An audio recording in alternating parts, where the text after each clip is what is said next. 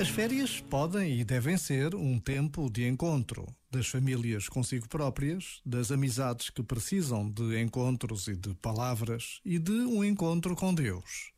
Não deixemos que as férias se tornem um tempo perdido, porque se adia uma conversa, porque se evita um encontro com alguém ou porque se guarda a nossa relação com Deus para o regresso das férias quando encontrarmos as rotinas do dia a dia.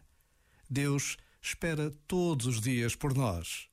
Por vezes, basta a pausa de um minuto para nos decidirmos a ir ao encontro de alguém. Já agora, vale a pena pensar nisto. Este momento está disponível em podcast no site e na app.